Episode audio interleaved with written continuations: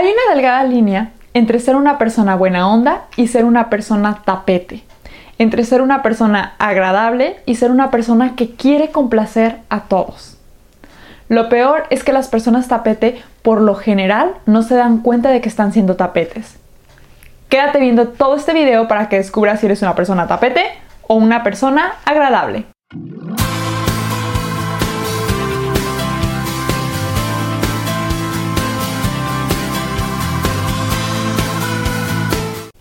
¿Cómo están? Bienvenidos aquí al podcast de Emotional Wellness. Antes que nada, no te olvides de suscribirte donde sea que me estés escuchando, viendo Spotify, Apple Podcast, YouTube, donde sea, y de activar tu campanita de notificación para que no te pierdas ninguno de los episodios. Suena muy feo y suena como, como que hay personas muy buenas.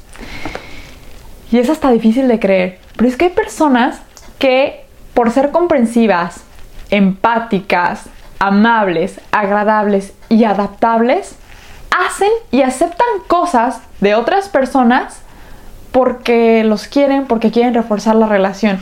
Cosas que no deberían de hacer y que no quieren hacer. Y al final, en vez de reforzar esa relación como lo que están buscando, simplemente la destruyen. Ejemplos de estos hay muchos. Por ejemplo, hace unos días platicaba con una amiga que está empezando a salir con una persona que conoció en Tinder.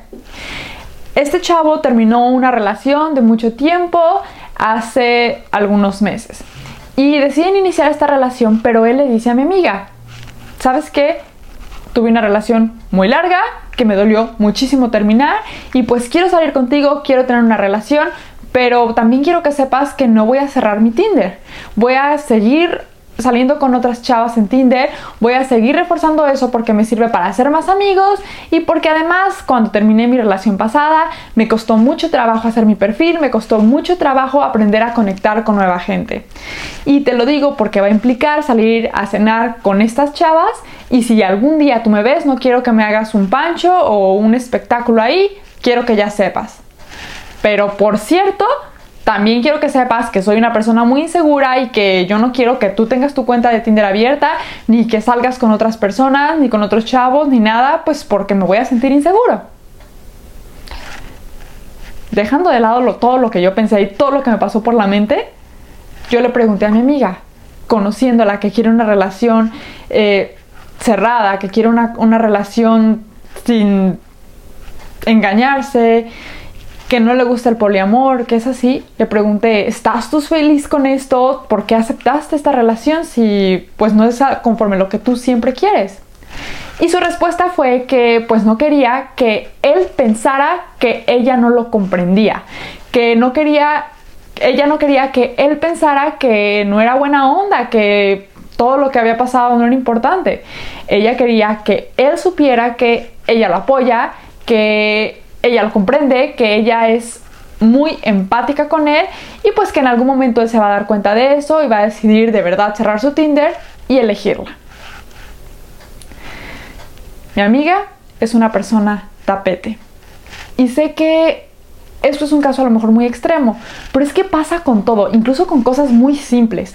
A veces cuando sales con tu pareja o con tus amigos y tú nunca eliges qué es lo que quieres hacer o qué es lo que quieres ir a cenar y en vez de decir, ¿sabes qué? Yo quería pizza y no hamburguesa, dices, ay, sí, esta hamburguesa es muy buena. O, bueno, la próxima ya iremos. O simplemente elige lo que tú quieras. Yo estoy bien con todo. Una persona tapete. Cuando nos ponemos como personas tapete, primero que nada no nos damos cuenta de que lo estamos haciendo y muchas veces creemos que simplemente estamos siendo adaptables y agradables. Yo elijo lo que tú quieras o yo me adapto a lo que tú quieras porque tú eres una persona importante para mí, pero nunca te estoy diciendo lo que yo necesito, lo que yo quiero y lo que me hace sentir. Y simplemente le enseñas a esa persona a no respetarte porque tú no te estás respetando.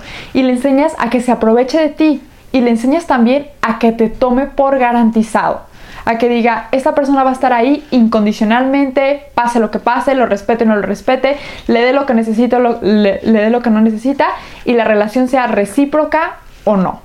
Además, cuando una de las dos personas está de tapete, la relación se destruye porque en ti, en la persona tapete, crece un resentimiento de que la relación no es correspondida.